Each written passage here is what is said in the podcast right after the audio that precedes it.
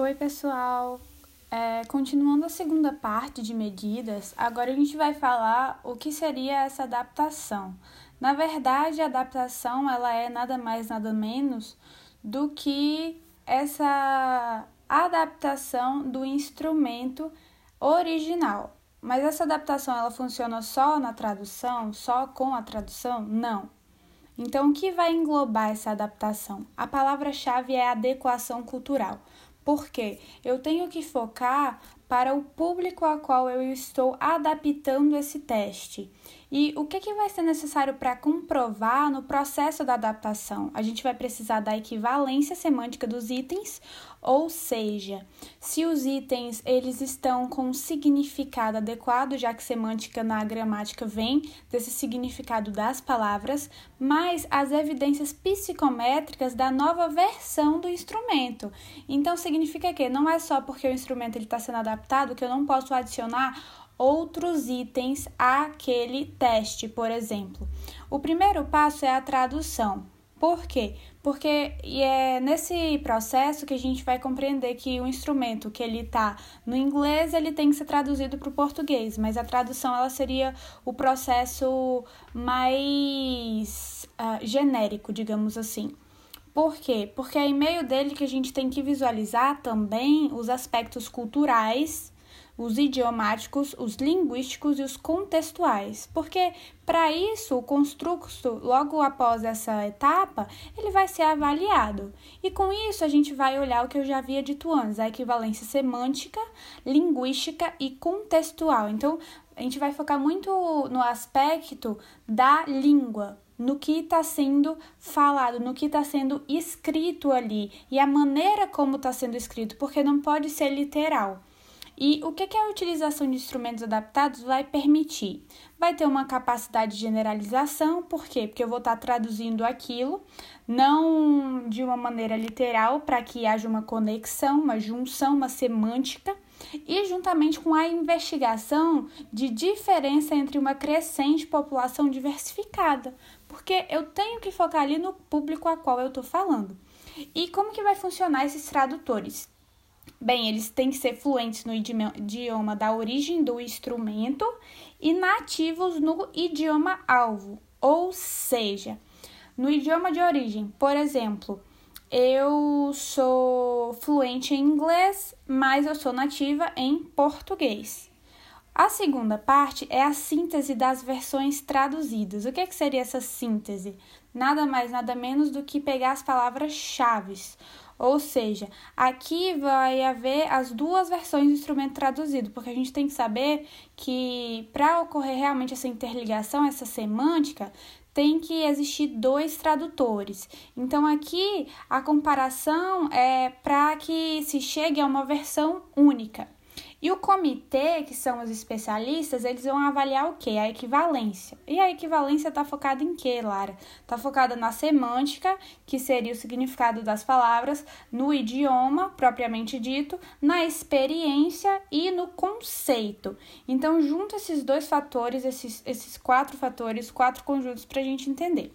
A avaliação da síntese por experts vai focar na estrutura do trabalho, no layout, nas instruções do instrumento e na abrangência e adequação das expressões contidas nos itens. E logo mais eu vou é, fazer também a diagramação do instrumento e a clareza do rapó. Mas o que, que é o rapó? Rapó é uma palavra em francês que vai significar essa ligação contínua entre os autores. Então seria essa ligação entre o autor e o tradutor para que o instrumento ele seja equivalente. A quarta vai ser a avaliação do instrumento pelo público alvo, ou seja, aqui, né, eu vou fazer a minha amostra grupal e vou ver se tá tudo certo. Então, os itens, eles vão estar tá focados nessas instruções e a gente vai ver se as escalas elas estão OK. Por quê? Durante esse processo vai ser realizado algum procedimento estatístico? Não porque eu vou estar tá avaliando se o público-alvo está entendendo o que eu quis dizer. E isso vai ser o quê? Vai ser a avaliação da adequação dos itens, mais a estrutura do instrumento como um todo. Então, aqui não tem nada de estatístico. Aí, na quinta parte, vai ser essa tradução reversa, ou seja, back translation. Por que, que precisa dessa tradução reversa? Justamente para verificar o controle da qualidade adicional. Se o que eu coloquei aqui, se as palavras que eu coloquei em português, elas estão corretas. Tanto é que no texto vai falar de um exemplo que uh, tinha uma palavra somente no inglês e para traduzir para o português teve que achar não só a palavra, mas o contexto para que a gente compreendesse. E vai ser realizada por quem? Por outros dois tradutores, não aqueles que vão realizar a primeira tradução, porque senão ele vai ficar tendencioso. E o sexto é o estudo piloto. O que, é que vai ser esse estudo piloto? Vai ser um, um esqueminha. Por quê? Vai ser essa aplicação prévia do instrumento em uma pequena amostra que vai refletir as características da população-alvo. Então, antes eu fui fazer, né, a, no quarto passo, a avaliação do instrumento pelo público-alvo, e agora aqui é se realmente está certo, vai estar tá garantido. E com isso, a gente vai ver os aspectos da validação do instrumento adaptado. Essa parte aqui, ela vai ser estatística, porque eu preciso também da quantitativa, então vai ser uma equivalência conceitual e idiomática. Na primeira parte, a gente vai focar nas evidências de validade do instrumento para um novo contexto, isto é, a adequação cultural. Já na segunda, o que, que vai ocorrer? A avaliação da estrutura fatorial. Para quê? Para que não ocorra discrepância.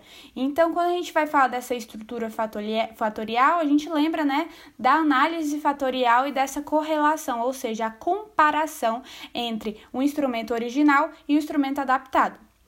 E logo mais a gente vai ver a validação dos instrumentos para os estudos transculturais, ou seja, essa junção entre culturas. Então, nada mais, nada menos do que avaliar a compatibilidade da medida dos diversos grupos simultaneamente. Para quê? Para assegurar se não está tendo uma invariância de medida. O que, que seria essa invariância?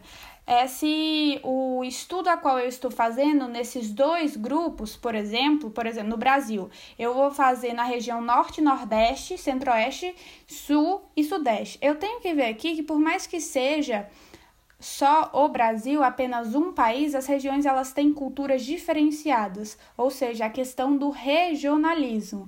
Então tem que focar nisso justamente para que a gente perceba que Finalizando, a adaptação ela não é apenas essa tradução, mas essa adequação cultural juntamente com a equivalência semântica, linguística e contextual, para que não haja a discrepância entre os testes.